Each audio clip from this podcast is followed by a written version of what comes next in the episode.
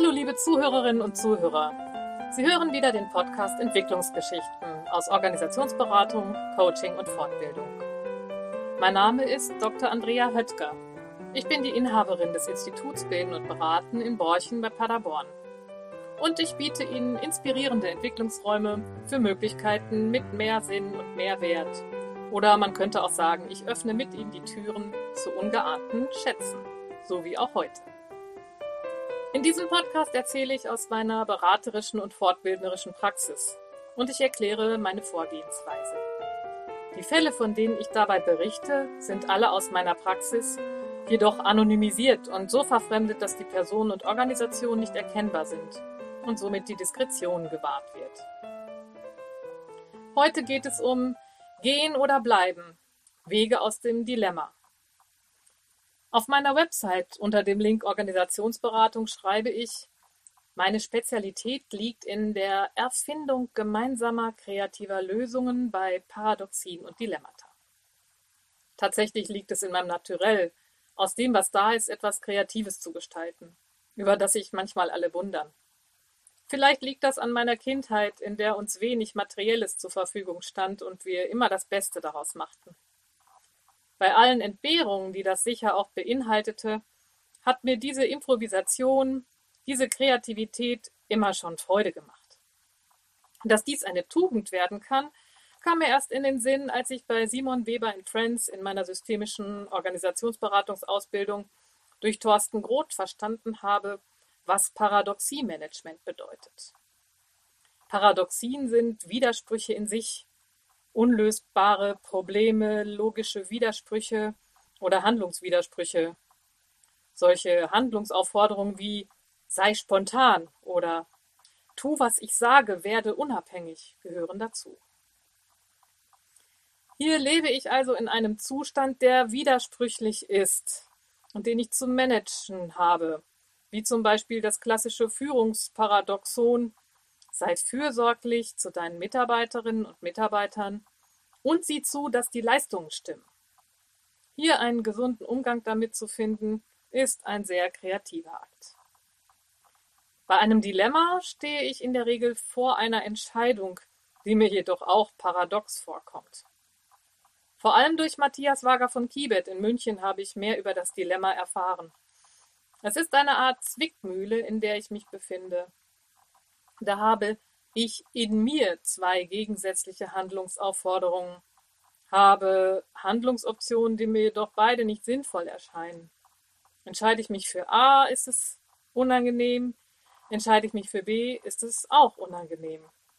Gleich wie ich mich entscheide, zahle ich einen hohen Preis, den ich eigentlich nicht zahlen möchte. Das Tetralemma zeigt uns einen Weg auf, wie wir in Entscheidungssituationen aus diesem Patt, aus dieser Handlungsstarre zwischen zwei Optionen herauskomme, indem ich von allen Seiten mich der Materie herannähere und abwäge. Das Tetralemma ist entstanden aus der indischen Logik und wurde im Rechtswesen verwendet, zur Kategorisierung der möglichen Standpunkte, die ein Richter zu einem Streitfall zwischen zwei Parteien einnehmen kann. Da gibt es die vier Positionen. Der eine hat Recht, der andere hat Recht, beide haben Recht oder keiner hat Recht. Später kam noch eine fünfte Position dazu, die all die vier vorherigen Positionen in Frage stellte. Hier wird noch einmal wirklich komplett alles in Frage gestellt mit der Aussage, all dies nicht und selbst das nicht. Die fünfte Position ist die freie Position der Weisheit und des Querdenkens, die alles loslässt und wieder neu verbindet, die von oben auf das Ganze schaut. So wird die Komplexität erhöht, um aus der Sackgasse zu kommen, um, wie im Rechtswesen, den Sachverhalt von allen Seiten zu beleuchten, so dass sinnvollere Wege erkennbar werden. Also einmal das Prisma der Möglichkeiten auffächern um dann aus der Starre in die Bewegung zu kommen. Ich habe heute einen Fall aus dem Führungscoaching mitgebracht. Es handelt sich um einen etwa 55-jährigen Standortleiter eines großen Bildungsträgers. Lange war er als Lehrkraft tätig, was ihm viele Freude, viel Freude bereitet hat. Da er immer gern gestaltet hat, hat er gern die Führungsaufgabe übernommen, die man ihm angeboten hat. Das machte ihm in den ersten Jahren sehr viel Freude. Konnte er doch konzeptionell gestalten, Netzwerke zu anderen Einrichtungen aufbauen und er hatte gleichzeitig viel Gunst im Kollegium. Und im Kollegium wurde er immer noch als sehr kollegial empfunden. Vor drei Jahren jedoch verschärfte sich die finanzielle Situation des Trägers dramatisch. Zum ersten Mal musste er drastische Entscheidungen treffen, die mit finanziellen Einbußen der Lehrkräfte einhergingen. Diese Maßnahme galt dem Erhalt des Standortes. So kannten sie ihn nicht. Das ganze Kollegium rebellierte. Der Betriebsrat, der bislang recht umgänglich schien, zog alle Register. Neben Rechtsstreitigkeiten, einer übermäßigen Belastung der Leitung durch bürokratische Vorgänge zog der Betriebsrat mehr und mehr Menschen aus dem Kollegium auf seine Seite. Es kam zu einer Spaltung. Die Führungskraft selbst fühlte sich von Anfang an unwohl, auch mit der Entscheidung, sah jedoch keine andere Perspektive. Sie handelte nicht zuletzt auf Anraten des Trägerleitungsteams. Inzwischen fühlte sich die Leitungskraft so in die Enge getrieben, sprach sogar von Mobbing, war so lustlos und frustriert, dass sie ein Coaching aufsuchte. All das, wofür diese Kraft in den Job angetreten war, konnte sie nicht mehr verwirklichen. An die Entwicklung neuer und Anpassung alter Ausbildungsgänge war gerade ebenso nicht zu denken wie an die Entwicklung neuer Kooperationen mit Betrieben. Alle Kraft steckte nun in der Bürokratisierung, dem Halten des Widerstands gegen den Betriebsrat und seinem Gefolge und dem Abwenden des finanziellen Desasters. Die Kollegen hatten durch schlechte Arbeit und erhöhten Krankenstand durchaus die Macht, den Ruf der Einrichtung zu schädigen. Soweit zur Ausgangslage des Coaches. Er fühlte sich so unwohl in seinem Job, dass er in Erwägung zog, zu kündigen. Auch auf die Gefahr hin, dann auf Leitung zu verzichten und wieder als Lehrkraft tätig zu sein. Ein klassisches Dilemma. Gehen oder bleiben. Nach einem ersten Kontaktgespräch nutzten wir gleich die zweite Sitzung, um in das Dilemma, um das Dilemma aufzuzeigen.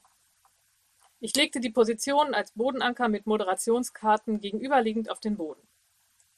Das eine und das andere. Das eine war für den Coachee das, was er hatte, die Leitungsstelle, die ihm einst viel und heute keine Freude bereitete.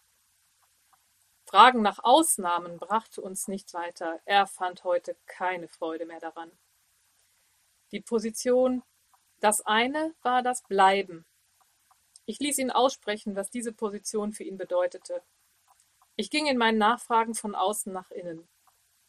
Zuallererst bedeutete das, den Verdienst und die Position zu behalten, eine angesehene Arbeitsstelle vor Ort, nahe des Zuhauses zu haben. Es bedeutete, die eigenen Kinder nach wie vor gut bei der Ausbildung unterstützen zu können. Es bedeutete aber auch, sich morgens aus dem Bett quälen zu müssen, weil er dort nicht mehr hin wollte, wo er vor allem den Widerstand gegen ihn spürte.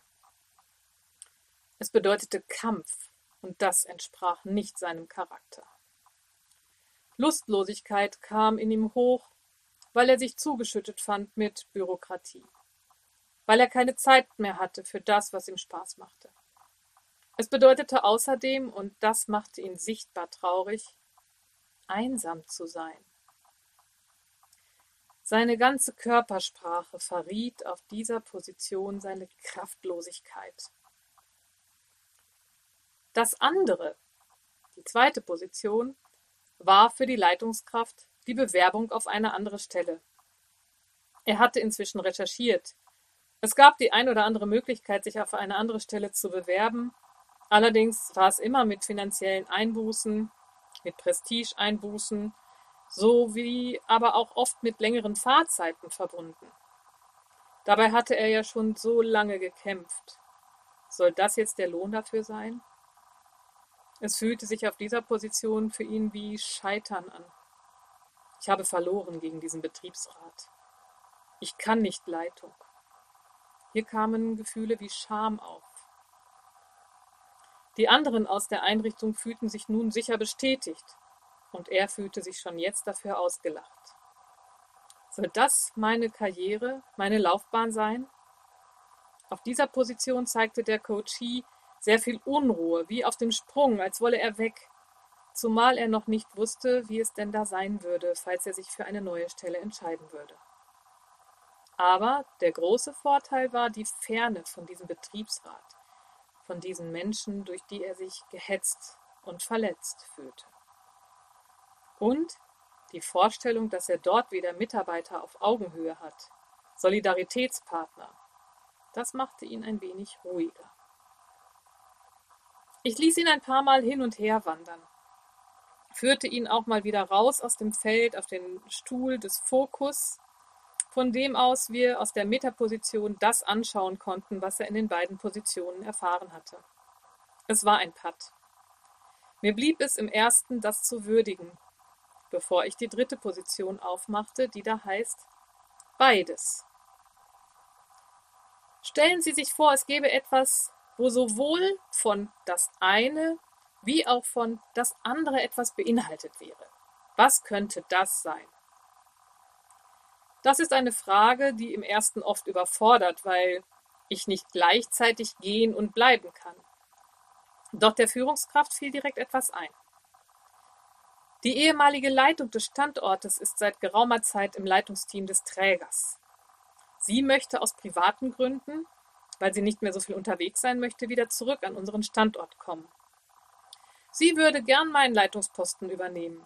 Dann könnte ich am Standort bleiben als Lehrkraft tätig sein und könnte aber finanziell nicht mehr rückgestuft werden. Das wäre die Variante. Am Standort bleiben, aber nicht in der Position. Es könnte auch die Variante geben, nacheinander die Position zu erfüllen. Zum Beispiel erst einmal zu gehen, vielleicht in ein Sabbatical oder ähnliches, und dann wieder zu kommen.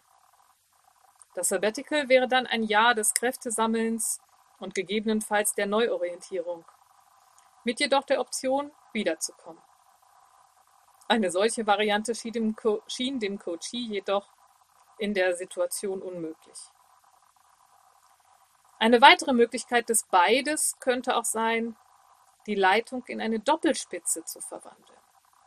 Die Betriebsratsdinge könnten dann der zweiten Hälfte der Leitung zugeschrieben sein. Er selbst könnte mit der anderen Hälfte, die ja nun frei geworden wäre, als Lehrkraft tätig sein. Die dritte Position des Beides wird dann auch oftmals möglich, wenn ich einen Haltungswechsel vornehme. Statt wie jetzt den maximalen Abstand zum Betriebsrat einzunehmen, jetzt die maximale Nähe zu ihm zu suchen, sich ihm auch persönlich zu nähern, davon auszugehen, dass der Betriebsrat wichtige Arbeit macht und auf Wichtiges aufmerksam macht eine neue Devise wie gemeinsam mit Betriebsrat äh, Leitung einnehmen. Ich habe in einer Organisationsberatung eine solche Variante einmal erlebt und war erstaunt darüber, dass das möglich war und die Spaltung zwischen Betriebsrat hier und Leitung dort überwunden werden konnte. Es gab da allerdings noch die ein oder andere Zutat, die hier erstmal nicht sichtbar wurde. Und mein Coachee konnte sich diese Variante auch erstmal nicht vorstellen. Ein weiterer Haltungswechsel wäre, nach einer Pause des Kraftschöpfens, eine andere Einstellung zur Leitungsposition. Statt mich sollen alle mögen, umzuswitchen auf Hauptsache es funktioniert, es muss mich niemand mögen. Eine weitere Möglichkeit in der dritten Position ist es, sich zwar faktisch für das eine oder das andere zu entscheiden, aber jeweils das eine in das andere wertschätzend einfließen zu lassen. Also zum Beispiel sich zu bewerben und den Marktwert zu erproben und sich dann erhobenen Hauptes mit gesundem Selbstwertgefühl neu und freiwillig für die Leitung zu entscheiden. Oder andersherum. An einen anderen Ort gehen, an den ich meine Leitungserfahrung gut einbringen kann. Insa Sparrer weist dringend darauf hin, dass ich wenn ich mich gegen eine Alternative entschieden habe, diese nicht abwerten darf. Es gilt, sie zu würdigen und als Ressource zu nutzen. Sonst wird die tatsächliche Wahl geschwächt, weil sie vor allem aus der Abwehr gegen das Alte besteht. In dieser Sitzung befassten wir uns also mit den drei Positionen, das eine, das andere und mit verschiedenen Varianten von beides. Es war insgesamt am Ende der Sitzung mehr Bewegung im Spiel und die Starre war aufgehoben. Aber es blieb natürlich erstmal eine Unruhe, denn keine der Varianten sagte dem Coachie wirklich zu. Dennoch war der Tunnelblick weg, aber von Handlung war er noch weit entfernt. Die Sitzung war zu Ende, es galt, die Varianten sacken zu lassen. In der dritten Sitzung kamen wir zu neuen Dimensionen. Wir arbeiteten an der vierten Position des Tetralemmas, die da hieß keins von beidem. Auch das war ja erstmal sehr abstrakt. Was sollte das denn heißen? Insa Sparrer und Matthias Wager von Kibet sagen, dass sich die vierte Position entweder auf einen blinden Fleck der Gegenwart, auf Loyalitäten in der Vergangenheit oder auf Herausforderungen für die Zukunft beziehen kann. Aufgrund meiner Prägung in der gewaltfreien Kommunikation wie auch der hypnosystemischen Arbeit mit Gunther Schmidt frage ich hier gern in die Richtung von Bedürfnissen, um die es gehen könnte. Manchmal nutze ich auch ressourcenorientierte Karten, wenn ich denke, es geht um Ziele für die Zukunft, die das Thema hinter dem Thema ausmachen. Ich legte das Tetralemma entsprechend des Fotos vom letzten Mal nochmal aus. Ich hatte die Positionen jeweils um Moderationskarten mit wesentlichen Stichworten ergänzt. Nun kam die vierte Position dazu. Keins von beidem. Angenommen, es ging hier gar nicht nur um eine berufliche Entscheidung zwischen gehen oder bleiben. Worum könnte es noch gehen? Sehr schnell konnte die Standortleitung sagen, was sie in Zukunft nicht mehr wollte. Das war die Einsamkeit in der Position. Die fehlende Lebendigkeit und Kreativität. Stattdessen nur das Abarbeiten von To-Do-Listen, insbesondere sinnlose Bürokratie. Wir haben gemeinsam diese Aussagen zu positiven Positionen umformuliert. Es geht hier um Kollegialität, also gemeinsam auf Augenhöhe mit anderen zusammenzuarbeiten. Und es geht um Kreativität. Kreativität und Gestaltung auf konzeptioneller Ebene. Das ist das, was er sich wünscht. Er verbindet damit Freiheit und mehr Leichtigkeit. Darum geht es eigentlich. Kollegialität und Kreativität. Darum, gemeinsam etwas voranzubringen. Diese vierte Position zu durchschreiten, ist im Tetralemma oft gar nicht nötig, weil die Fragestellung in der dritten Position meist schon so weit gelöst ist, dass der nächste Schritt gegangen werden kann. Hier aber war diese Position unglaublich wichtig, weil wir so an die Emotionen kamen, die wichtig wurden. Die Einsamkeit berührte die Leitungskraft zu Tränen. Der Bürokratismus brachte ihn in die Starre, wohingehend die Vorstellung von Kollegialität erstmalig wieder Lebendigkeit und Freude in seiner Haltung und Mimik sichtbar werden ließ. Nach einer Weile der Metakommunikation begaben wir uns nun in die fünfte Position. Die sogenannte Negation des Tetralemmas. Die Nicht-Position, die alles wieder in Frage stellt. Die Position all dies nicht und selbst das nicht. In der Aufstellungsarbeit ist die fünfte Position kein feststehender Ort. Sie kann sich frei im Raum und möglicherweise auch darüber hinaus bewegen. Der Coachee nützte die Position, indem er kreuz und quer durch das gelegte Tetralemma mit den vier Positionen, die als Bodenanker markiert waren, wanderte. Und er blieb immer mal wieder hier und da stehen und spürte nach, ging weiter, wieder zurück und so fort. Wichtige Stichworte sah er sich nochmal an, wiederholte er, ging dann wieder weiter. Auf einmal kam er zurück zu seinem Stuhl und bat mich, mich zu setzen, so viel Eigeninitiative hat er in, der ganzen, in den ganzen Sitzungen noch nicht gezeigt und sagte, eins ist klar, ich will Leitung, weil ich gestalten will. Und ich will das nicht allein, sondern in einem Team. Ich brauche den Austausch auf Augenhöhe. Und auch, dass ich nicht für große Entscheidungen ganz allein dastehe. Aber ich kann Leitung, aber eben im Team. Ich werde es versuchen. Ich, ich will mich zur Wahl stellen für das Leitungsteam des Trägers. Da wird ja bald ein Platz frei. Da bin ich nicht einsam, da kann ich kreativ sein. Ich will es wagen. Ich werde mich nicht klein machen, im Gegenteil. Die Fahrerei nehme ich dafür gern in Kauf. Ich weiß ja nicht, ob ich gewählt werde, aber durch meine Netzwerkfähigkeiten habe ich da vielleicht auch ein wenig Einfluss. Ich will gestalten und das im Team oder unter Kollegen. Und wenn ich den Posten nicht bekomme, dann muss ich die Einrichtung verlassen und genau das woanders suchen. Wir hatten diese drei Sitzungen kontraktiert, er hat sie genutzt und sich danach auf den Weg gemacht. Gleich wo er gelandet ist, es ist etwas Wesentliches in ihm in Bewegung geraten. Die aktuelle Position zu verlassen heißt nicht zu scheitern. Interessanterweise ist er in der zweiten Sitzung auf die Variante, in das oberste Führungsteam zu gehen, noch gar nicht gekommen. Nun aber geht es für ihn nicht zurück, sondern es geht immer weiter nach vorn. Das war die wesentliche Erkenntnis aus dem Gang durch das Tetralemma. Ein wunderbares Instrument, um aus der Zwickmühle zu führen.